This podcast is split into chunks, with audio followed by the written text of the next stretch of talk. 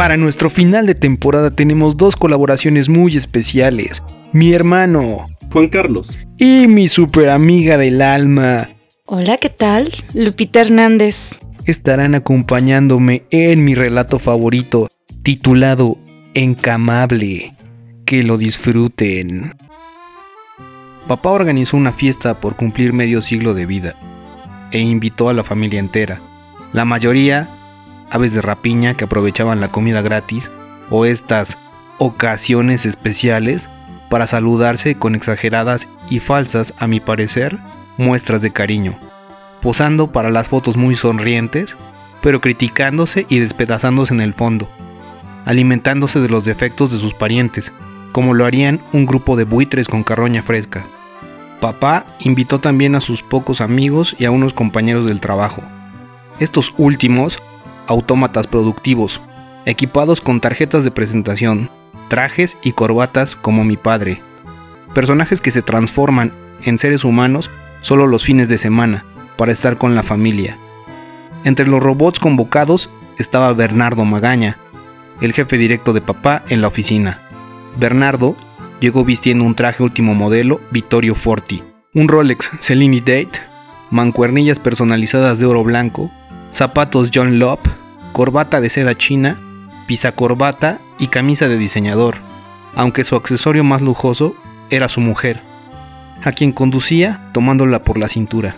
Cuando los vi entrar, él tenía en el rostro la expresión de un cazador que le presume a su tribu una presa única, valiosa y exótica en exceso. Ella era un envidiable trofeo, lo admito. Llevaba un vestido azul que parecía más una segunda piel, ajustada a su cuerpo que una prenda de vestir. Ocultaba sus ojos tras unas gafas oscuras, usaba poco maquillaje, una gargantilla de perlas discretas adornaba su cuello. Atrapando su dedo anular derecho estaba el ostentoso anillo de casada con tantos diamantes como la estética y el buen gusto lo permitían. Llevaba labial de color cereza, discreto pero muy sensual. Para finalizar, portaba una sonrisa fingida en el rostro. Esta parecía llevarla tatuada o congelada, quizá por la costumbre de aparentar o como mecanismo de autodefensa, porque odiaba ser exhibida de esa manera ante un público desconocido. ¿Eh? ¿Ya viste ese bombón? Todavía está encamable en Añora, ¿no? Sí, ya la vi. La ocurrencia de mi primo me gustó. Después de todo, la fiesta no había sido un total desperdicio de tiempo. Aprendí un adjetivo nuevo. Mi padre, como buen anfitrión y cumpleañero, tomó a mamá del brazo. Fueron a sentarse con el señor Magaña, su invitado de honor, el jefe de la oficina, amo y señor del salario de papá. Una vez sentados, mi padre me buscó en todas las mesas de los invitados. Al encontrarme, con un movimiento de su mano derecha, me llamó, como si convocara a un mesero para que le sirviera otro trago. Después de pensarlo un poco y en contra de mi voluntad, fui a la mesa donde estaba. Cuando llegué me presentó a Bernardo y a su esposa Damiana, sin que ellos se levantaran de sus asientos siquiera. Después de estrecharle la mano al jefe de papá, me incliné para darle un beso de presentación a su esposa, aunque ella extendió su mano derecha. Luego, cuando notó que me acercaba, ofreció su mejilla derecha. Mientras esto pasaba, el bufón cuenta chistes de la oficina y por extensión de la mesa, Héctor creo que es su nombre, preguntaba, ¿Saben por qué Dios creó primero a Adán que a Eva? Yo no supe qué hacer, darle la mano o besarla. Odio esas confusiones de cortesía. ¿La beso o mejor no? ¿Le estrecho la mano firme y fuerte como su esposo, como un hombre lo hace, según me ha dicho papá, para demostrar mi hombría? Con tanto titubeo, beso, mano, mano, beso, decidí hacer ambas cosas. Para darle la oportunidad de hablar. Fue el final del chiste, Mientras esto sucedía, mis labios depositaron un beso frío en la mejilla de Damiana, pero mi mano derecha no encontró la suya, sino una superficie blanda, tibia, moldeable y bastante agradable al tacto. Agarré uno de sus senos. Por suerte, nadie en la mesa notó el accidental examen mamario que le hice a Damiana. Todos reían en la mesa. Las mujeres lo hacían más por compromiso o decoro social que por diversión. Retrocedí unos pasos. Ella me miró unos instantes. Se sonrojó. Creí que me abofetearía enfrente de todos. Pensé que gritaría o me insultaría por el atrevimiento, pero no, ella no dijo nada. Confundido y con la vergüenza elevándome el calor corporal, balbucé un casi imperceptible. Con permiso.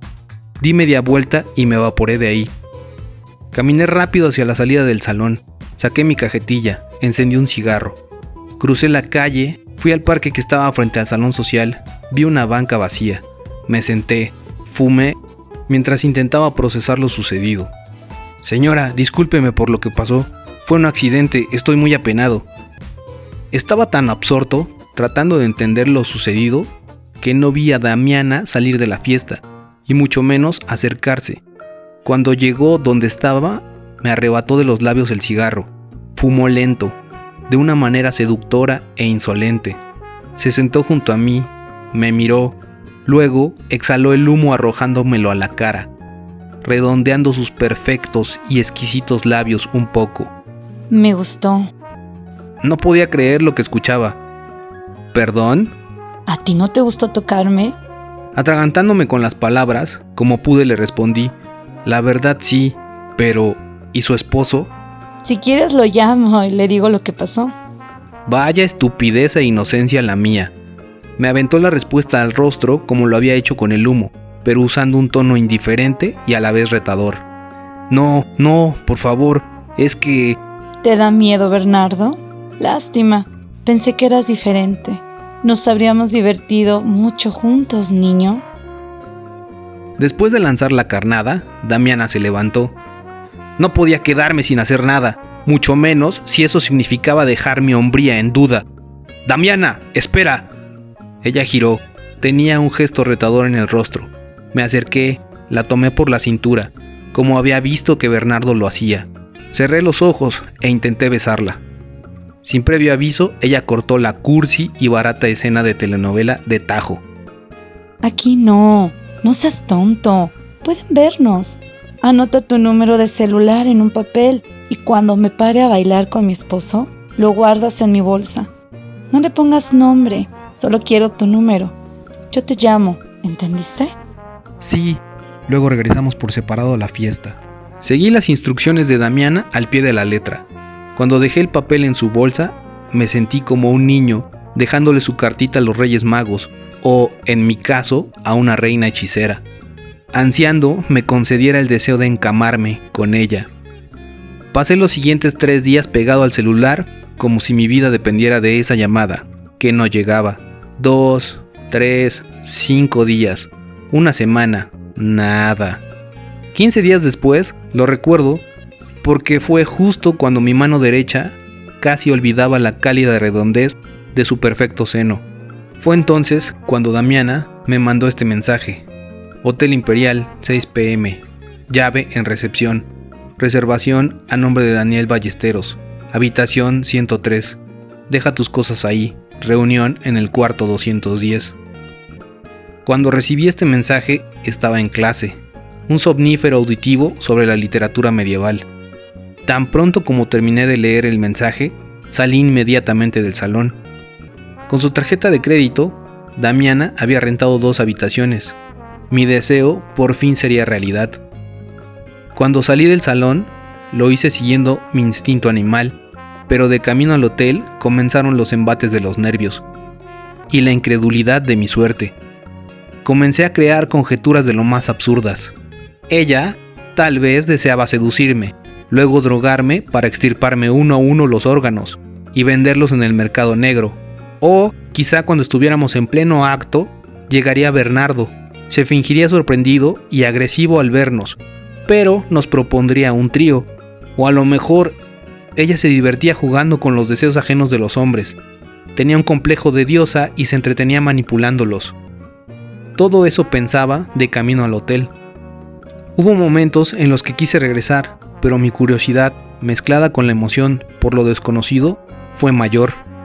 Al llegar a la recepción del hotel, estaba muy nervioso, por primera vez en la vida daría un nombre falso. Me sentía como un agente secreto. Tenía una identidad ficticia. Una bella mujer me esperaba. Estaba en un lugar extraño, donde nadie me conocía, y tenía una misión que parecía imposible de cumplir. Satisfacer a una hermosa mujer casada. En la mente llevaba la firme convicción de seducirla y complacerla en todo. Cuando llegué frente a la recepcionista, reuní la mayor cantidad de arrogancia y seguridad acumulada en mi cuerpo. Buenas noches, señorita. Vengo por la llave de mi habitación, la 103. Soy Daniel Ballesteros. Buenas noches. Permítame un momento. ¿Habitación 103? ¿Me dijo? Así es. ¿Ballesteros? Aquí está su llave, señor. Disfrute su estancia. Gracias. Después de tomar el elevador, fui a la habitación a dejar mis cosas. Entré rápido al baño, me acomodé el pelo, revisé mis dientes y me enjuagué la boca. Salí del cuarto, caminé por un largo pasillo, observaba los números de las puertas. 205, 208, 210. Me acerqué, toqué tres veces. Damiana dijo, Pasa, está abierto. Cuando entré en la habitación, ella estaba acostada. Bebía un whisky en las rocas. Traía puesta una bata satinada de color púrpura, anudada al frente con un listón del mismo color. Caminé como un recién nacido, inseguro e intentando sostenerme de lo primero que encontrara, para no caerme de bruces. Verla me había dejado sin fuerzas y un poco inestable, como una gelatina a medio cuajar. Al llegar frente a ella, me detuve, mudo e impaciente por tocarla y acariciarla. Era un pintor admirando a una preciosa modelo, tratando de descifrar por dónde comenzar a inmortalizar tanta belleza. ¿Tienes sed? Sírvete un trago si quieres. No, gracias, así estoy bien. Como quieras. ¿Te gusta lo que ves? Sí, mucho. Damiana se arrodilló en la cama, me miró sonriendo. Sus manos recorrieron su cuello, pecho y cintura. Luego desató el nudo de la bata muy despacio. Echó los hombros hacia atrás para que la gravedad deslizara la tela hasta caer sobre el colchón. Un baby doll semitransparente me dejó sin aliento y con una pujante erección ansiosa de libertad. Damiana sonrió al ver mi reacción. Moviendo el dedo índice, dijo, Ven, acércate. Sin pensarlo, fui hacia ella. Tomé su rostro entre mis manos. Ella bajó el cierre de mi pantalón. Jugueteó unos minutos con mi firme y fuerte compañero, que le presumía mi hombría. Intenté besarla, pero de nuevo me evadió, como aquella vez afuera de la fiesta. Antes de Damiana, había estado con otras chavas de mi edad. Hacerlo con ellas había sido un constante intercambio de experiencias. Ni ellas se imponían en mí, ni yo en ellas. Aquellas fueron unas batallas neutrales, donde nadie tenía el control total de la situación. Con ella no fue así. Desde el principio sucumbí a sus deseos. Me convirtió en un feliz esclavo. Me rendí a sus exigencias y demandas sin restricciones. Ni en mis mejores fantasías habría imaginado una mujer como ella, segura de sí misma, impaciente por satisfacerse, pero atenta siempre de su compañero. La primera vez que la penetré estaba tan absorto, fascinado e incrédulo de mi suerte que no aguanté más de cinco minutos en su interior antes de eyacular. Damiana sonrió al ver mi expresión de gladiador derrotado. No te preocupes, corazón. A tu edad, eso no es nada. Como en todo lo que decía, tenía razón. Atilus aún seguía en pie de guerra. Y podía resistir otro u otros asaltos. Así lo hicimos. Mis manos estaban ansiosas por sentirla, recorrerla, acariciarla y hacerla mía de una manera ilusoria. Necesitaban recorrer todo su cuerpo, piernas, nalgas, espalda, labios, cuello y lóbulos, para saber que era real. Luego se adentraron en su sexo, cerraron sus ojos mientras la poseía, tomaron su nuca cuando cabalgaba sobre mí y se posaron sobre sus senos tantas veces como intercambiamos embestidas. Luchamos hasta las 10 de la noche.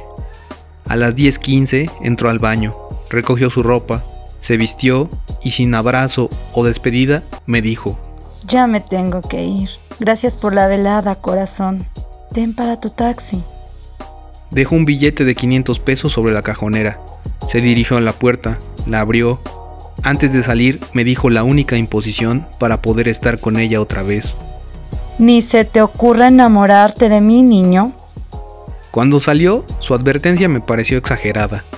No era un mocoso de primaria enamorado de su maestra, o un adolescente codicioso de lo inalcanzable. La clandestinidad de nuestra relación y sentirme el amante de una mujer casada era más excitante que la idea de poner en juego el corazón. Al quedarme solo, tomé el dinero. Me vestí, fui a la habitación 103, ordené una pizza y una botella de Jack Daniels. La ocasión lo ameritaba. Cené sintiéndome un Casanova. El mundo había sido mío minutos antes. Sin reconocimiento alguno, nobleza o corona, me habían ungido de la manera más deliciosa, como rey del mundo por una noche. El futuro no importaba, en el ahora coexistía en un plano elevado de la simple existencia, la expresión máxima del carpe diem que podría haber obtenido en mi vida terrenal, había sucedido y existía la incierta promesa de repetirse. Volvimos a vernos cada dos semanas. El proceso era siempre el mismo. Mensaje anunciando hora, lugar y un nombre falso. Tras el tercer encuentro, comenzábamos a tenernos confianza. Ya me desnudaba frente a ella como si fuera mi novia. A veces platicábamos algunas trivialidades, el clima, el tráfico, la comida o sobre la decoración del cuarto donde estábamos. Cuando intentaba ir más allá, saber sus pasiones, sueños, gustos o pasatiempos, siempre cambiaba el tema de conversación. La emocionante novedad estaba convirtiéndose en una repetición rutinaria, un intercambio de gemidos y orgasmos, nada más. En nuestro noveno encuentro, todo cambió. Al principio pensé que solo estaba jugando conmigo cuando me dijo, Quiero que mañana me mandes una carta erótica por correo electrónico. Antes de irse, me anotó su dirección y me dijo que la esperaba antes de las 3. Nunca había escrito una de esas misivas, ni siquiera sabía de su existencia, y para colmo, redactar algo erótico no era mi mejor cualidad. Jamás lo había intentado. Como si me hubieran dejado de tarea redactar un ensayo o trabajo de investigación, tuve que indagar sobre estos textos, sus elementos, propósito y el tipo de contenido. Tras leer unos ejemplos, me inspiré. A mi amante insaciable. Necesito verte otra vez. Hacerte mía es en lo único que pienso. Quiero estremecerte, soplando mi aliento sobre tu nuca mientras te observo por detrás. Mis dedos aún cosquillean por la tibieza de tu piel. Puedo imaginar tu cuerpo desnudo, incitándome a perder la razón dentro de ti. Mi sangre galopa desbocada en mi cuerpo, cuando tu rostro y cuerpo se abalanzan sobre mis recuerdos. Somos viajeros eternos. Hemos recorrido tantas habitaciones de hotel que prefiero dormir en tu cuerpo, penetrarlo sigiloso, despacio, como un ladrón tratando de no ser descubierto, o embrutecido como un semental salvaje, embrutecido y ansioso de libertad que solo tus orgasmos me obsequian. Me haces perder la razón, alucino en exquisitas dimensiones de placer, donde los besos son de cicuta, por eso están prohibidos entre nosotros. Podrían aniquilarnos, pero los roces, gemidos, embelezos y delirios están permitidos. Contigo el futuro me es banal, solo el presente me importa. Ese donde eres mía, donde tiemblas, sonríes, gimes, gozas y te disfruto, aunque te resistas, escondiendo tus deseos disimulados que piden a gritos mudos una contienda más. Así, cuando el pasado nos alcance, si no me recuerdas, sabré que eres y fuiste mía aunque lo y me niegues, hasta no tenerte de nuevo, seguirás castigándome con tus ausencias perpetuas, a las que jamás podré acostumbrarme, porque soy tuyo, lo aceptes, quieras o no. Está por demás decir que llegué confiado y preparado para algunos mimos extra en nuestro próximo encuentro, después de la carta erótica, aunque, cuando nos vimos en el hotel, Damiana estaba muy seria. No hablaba, parecía estar en trance. Sentada en una mesita del rincón, bebía vino cuando llegué. Emocionado, quise tocarla en cuanto la vi. Sin mirarme, levantó su mano izquierda para detenerme y ordenó. Quítate la ropa y acuéstate, niño. Pensando que el juego de la dominatrix y el obediente esclavo era una de sus fantasías, obedecí. Cuando me acosté, ella se acercó. En las manos traía un pañuelo, con él cubrió mis ojos y me cegó. Luego me colocó unas esposas, que tenían peluche a lo largo de las hebras para no lastimar al prisionero. Estaba ciego, inmovilizado de las manos, desnudo y a su merced, lo cual me excitaba casi hasta la locura. Mientras estaba tendido sobre la cama, ella comenzó a leer en voz alta la carta. Cuando lo hizo, se saltó la dedicatoria, pero no me importó que lo hubiera hecho. Durante su lectura, me acariciaba, besaba en partes que me hacían querer tomarla en ese momento, pero ella me empujaba hacia la cama. Recorría mi cuerpo entero con sus manos, mordió mi labio inferior una vez, estaba a punto de abalanzarme sobre ella a ciegas, pero una inesperada bofetada me tranquilizó. ¿Así que soy tu amante insaciable mocoso? Dime, ¿una mujer insaciable te haría esto? No volverás a saber de mí. Eres como todos, bruto e insensible. Sin decir una palabra más, tomó mi ropa y se fue de la habitación. Hasta que escuché el portazo reaccioné. No era un juego, ella se había largado. Me quité el pañuelo de los ojos, estaba esposado y desnudo. Se supone que las esposas utilizadas en fantasías sexuales tienen un seguro de emergencia, por si el sumiso decide rebelarse contra su pareja o interrumpir el juego. Para mi grandiosa suerte, las captoras de mis muñecas no lo tenían. Como pude, me enrollé una toalla del baño en la cintura, marqué a recepción para que me comunicaran al celular de Carlos, mi primo y mejor amigo desde la secundaria. Al tercer timbrazo contestó.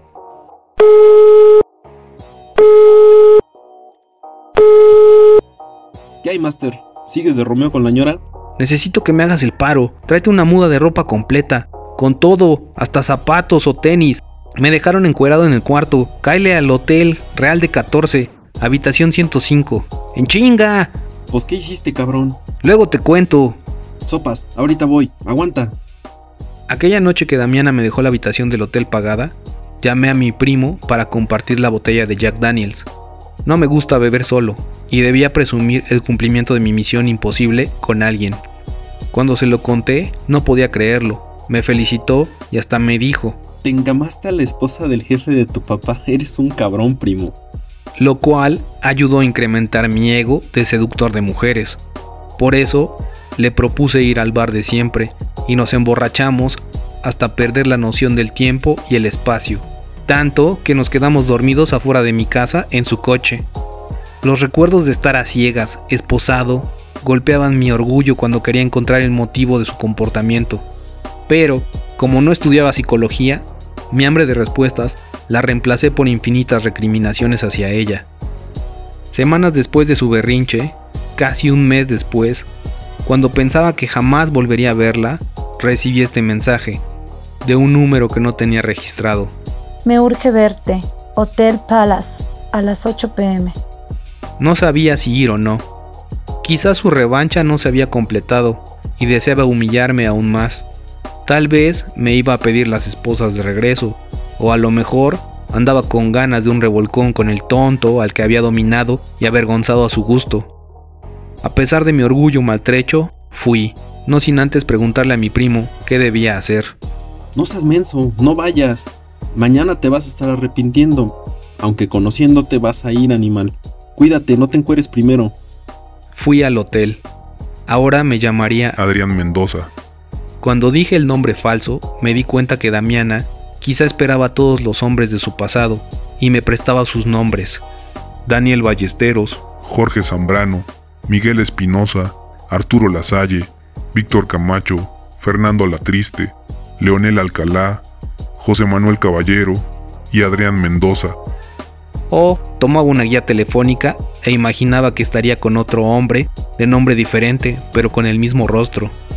Toqué la puerta tres veces. Ella sabía quién estaba del otro lado, deseando verla. Aún así preguntó. ¿Quién? Actuando mi papel, respondí. Adrián Mendoza. Pasa, fue su simple respuesta. Así lo hice. Con solo verla, en segundos me invadió un sentimiento de ternura y devoción incontrolable. Damiana estaba sentada en la orilla de la cama. Sus ojos estaban inflamados. El rímel se le había corrido dejando en su rostro un sendero de lágrimas negras. Era una niña indefensa y temerosa de la vida, atrapada en el cuerpo de una mujer. Sin pensarlo, fui hacia donde estaba. Me arrodillé frente a ella y le pregunté, ¿Estás bien?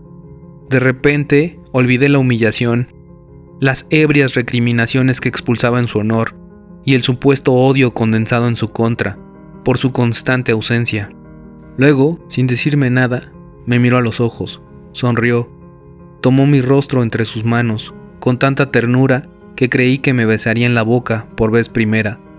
Sin embargo, prefirió depositarme un cálido y maternal beso en la frente. Porque nadie me penetró nunca como yo quería. Todos los hombres fueron imbéciles y brutos conmigo. Siempre iban en busca de mi cuerpo, que al final se reducía solo a mi vagina.